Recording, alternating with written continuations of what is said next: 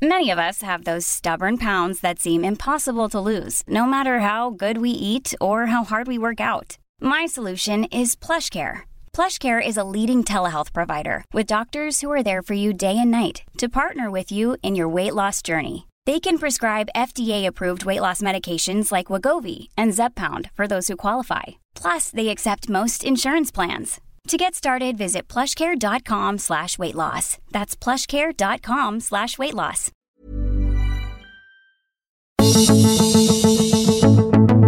Estamos rodeados de pensamientos que estorban, molestan, limitan, porque somos seres imperfectos, desafinados. Pero en este podcast conectamos con canciones para afinarnos, encontramos alternativas para conocernos, entender a los demás y vivir con satisfacción propia. Esto es Desafinados.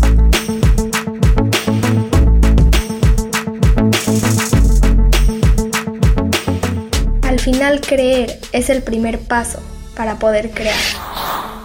Hola a todos, bienvenidos a Desafinados, el podcast que a través de canciones busca ayudarte a trazar un camino para que te conozcas, entiendas a los demás y vivas con satisfacción propia. Yo soy María Milo y el día de hoy, en conmemoración al Día del Holocausto, que es el 27 de enero, vamos a hablar de qué podemos aprender de Edith Eger, una sobreviviente que sigue viva hoy en día y tuve la oportunidad de escuchar en una conferencia. Me gustaría compartirles tres de las cosas más importantes que contó con su testimonio. La canción que vamos a usar es la de Don't Stop Believing de Journey, la cual es una canción que los que ya la han escuchado pueden estar de acuerdo conmigo que en sus primeros versos dice Strangers waiting up and down the boulevard. esta palabra boulevard hace alusión a el Sunset Boulevard en Hollywood, que tiene fama de que es donde los sueños se hacen realidad, donde todas las personas acuden para cumplir sus metas. El teclista de esta banda, Jonathan Kane, tuvo la idea de esta canción porque cuando era joven y acudió a Hollywood a seguir su carrera, hubo un punto en que se encontró un poco perdido y decepcionado y le marcó a su papá para preguntarle si debería volver a Chicago y renunciar a sus sueños. Y entonces el papá le contesta, no, no puedes dejar de creer, no dejes de creer. Y él escribe eso en una libreta y años después decide tomarlo de inspiración para crear esta canción junto con su banda. Entonces, pues bueno, vamos a escuchar la parte que decidimos eh, usar para esta ocasión.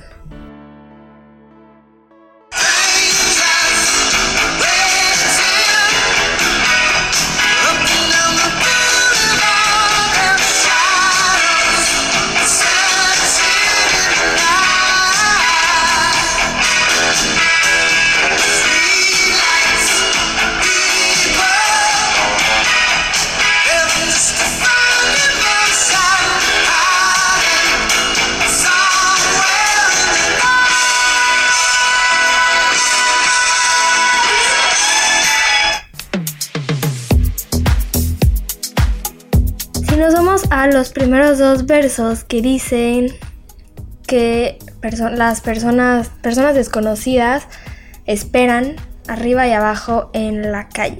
Uno de los primeros puntos que más me impactó en esta conferencia de Edith Eger fue cuando dijo que es muy importante empoderarse unos a otros. En palabras textuales, en sus palabras, dijo, yo soy yo y tú eres tú, pero juntos somos mucho más fuertes. Y ella cuenta que justo esa es la manera en la que logró sobrevivir. Para los que nunca habían oído hablar de esta señora, ella es la autora del famoso libro La bailarina de Auschwitz, fue muy amiga de Viktor Frankl y es psicóloga de profesión. Este fue uno de los puntos más interesantes de su plática porque al final, por decirlo de alguna manera, nos elevamos levantando a otros. Ella cuenta que durante el campo de concentración, las mismas prisioneras se ayudaban entre ellas a disimular cuando una estaba enferma para que los nazis no las mataran, o a esconder a la que se sentía débil y darle sus porciones de comida para que no se muriera. Y me pongo a pensar, ellas se encontraban en una condición extrema, en un lugar donde no valían nada y lo habían perdido, si no es que todo, casi todo. Y justo la primera parte de esta canción dice que las personas desconocidas caminan en el boulevard, donde supuestamente se cumplen los sueños en Hollywood, y sus sombras buscan en la noche. ¿No será que parte del camino en esa búsqueda por vivir como queremos, que es lo que describe la canción, es también ayudar a otros a que puedan hacerlo, como dice Edith? Y que esto de ayudar al mismo tiempo es un apoyo para nosotros mismos, para que encontremos esa luz que estamos buscando en la noche. Que es lo que justo buscamos en la oscuridad. Creo que en un mundo conectado por la tecnología, nos hemos ido también alejando entre nosotros.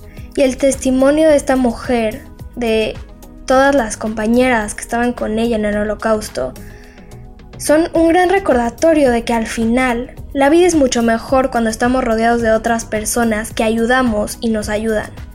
Que no importa las condiciones en las que nos encontremos en cualquier punto de nuestra vida, acompañados todo siempre es mejor.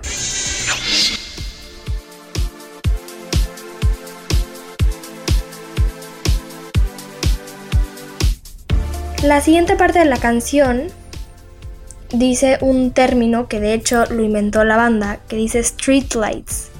Y pasando a el segundo punto de Edith Eger, ella en, un, en una parte de la conferencia cuando empieza a hablar de ya que, que la salvan del campo de concentración y rehace su vida, se dio cuenta que el por qué está en el pasado y eso no lo puedes cambiar. Me acuerdo que cuando empezó a mencionar esto, muchas, muchas personas le empezaron a preguntar, ¿cómo? ¿Nunca te cuestionaste por qué te pasó a ti o para qué? Y ella contestó sí. Cuando salí del campo de concentración, bueno, ella retomó su vida, como ya habíamos mencionado, se casó, se fue a Estados Unidos y ella cuenta que aunque ya estaba en otro lugar, con otras cosas en la cabeza, su pasado siempre la atormentaba. Pero ella le contestó a esas personas, al final aprendí que lo más sabio es dejar de preguntarte, de preguntarte por qué yo y cuestionarte ahora qué. Y sus palabras me hicieron reflexionar cuántas veces no nos hacemos esta misma pregunta a nosotros mismos. ¿Cuánto tiempo gastamos descifrando o lamentándonos de ¿por qué nos pasó a nosotros? ¿Por qué me pasó a mí y no al vecino? Pero la realidad es que, como dice Edith en su libro, todo es un regalo, porque nos da la oportunidad de usar las decisiones que tenemos. En una entrevista que se le hizo a uno de los miembros de Journey, salió a la luz que el término Streetlight People, que menciona la canción, nació porque empezaron a jugar con la idea de las personas que caminan en la calle de noche y solo se ven cuando pasan abajo de los faroles que iluminan la calle.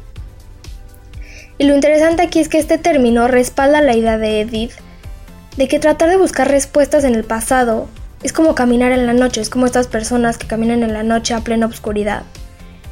Y que es al enfocarte en lo que puedes hacer a partir del presente, en lo que está adelante del camino, cuando entras a la luz que está abajo de estos faroles y te iluminan para seguir caminando.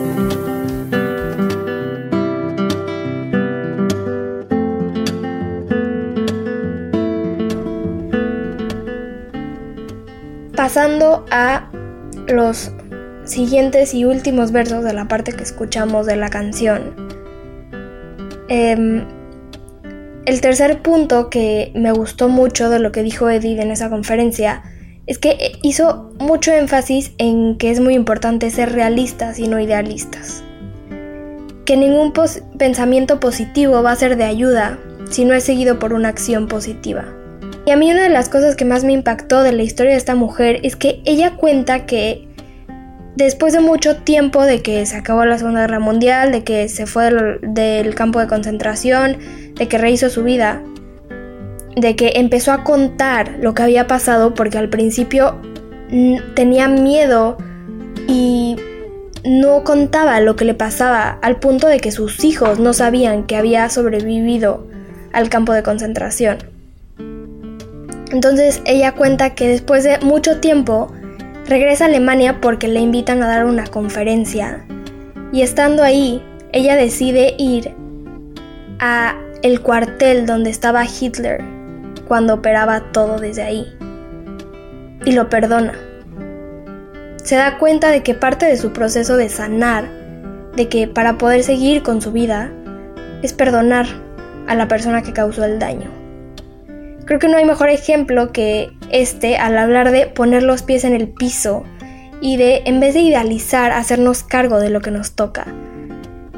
De nada le hubiera servido continuar su vida y decidirse a sí misma todos los días que iba a estar bien si no actuaba de la misma manera. Y hoy en día la realidad es que con las redes sociales tendemos mucho, sobre todo los jóvenes, a ser idealistas, a idealizar nuestro futuro o la vida de otros, sin darnos cuenta que esto no es positivo porque se convierte en una cadena que nos amarra, que nos amarra a pensar que todo tiene que ser de cierta manera y conseguirse en cierto tiempo, cuando la vida es todo menos una línea recta. Y estos últimos versos de la canción a mí me ayudaron mucho a entender y aclarar en mi mente lo que pasa cuando idealizamos. Empezamos a vivir solo por encontrar la emoción, como dicen los versos, eso que vemos como perfecto, como lo mejor, y cuando no pasa, porque la mayoría de los casos la realidad que vemos no es así, pues entonces nos escondemos en esa noche de la que habla la canción, en la oscuridad, pensando que ya fracasamos y que todo se quedó ahí, cuando al final no significa que nuestro futuro no vaya a ser bueno.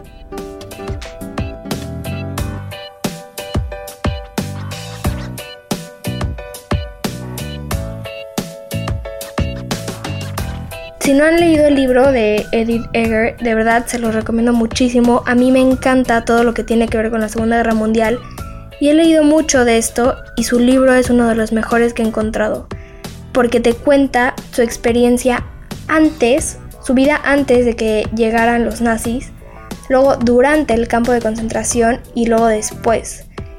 Y te enseña cosas muy aterrizadas que es, son muy fáciles que que te pueda, es muy fácil que te puedas relacionar con ellas y que las puedas tomar para tu vida, vida diaria, aunque no estés en un campo de concentración. A mí el testimonio de esta mujer se me hace algo impactante porque es prueba de que no importa lo que vivas, lo que te pase, lo que puedas llegar a pensar durante un segundo, siempre se puede salir adelante si así lo decidimos. Pero como dice la canción, no hay que dejar de creer de creer en que tenemos el potencial dentro de nosotros, aunque a veces no logremos encontrarlo, de creer en que todo se puede, de creer en el poder que hay en el ayudar a los demás, de que nuestros pensamientos construyen nuestra realidad y de que es muy importante tener los pies en el piso, siempre. Al final, creer es el primer paso para poder crear. Muchas gracias por acompañarme hoy aquí se acaba el episodio de este día. Me encantaría saber sus comentarios, opiniones, sugerencias, porque al final este podcast es de ustedes para ustedes. Si hay alguna canción que les gustaría que analizáramos para el siguiente episodio, por favor, compártanmelo en Instagram. Yo estoy como arroba mariamilo con doble A. Y díganme de qué temas les gustaría que platicáramos. Que tengan una gran semana. Yo soy María Milo y esto es Desafinados. Escucha un episodio cada semana y descarga desafinados en todas las plataformas de El Heraldo de México.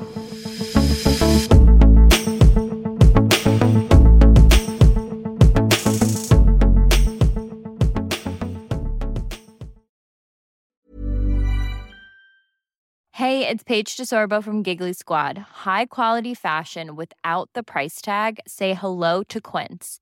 I'm snagging high-end essentials like cozy cashmere sweaters, sleek leather jackets, fine jewelry, and so much more. With Quince being 50 to 80% less than similar brands.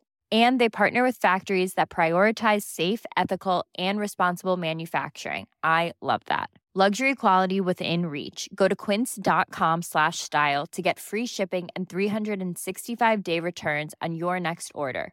quince.com slash style.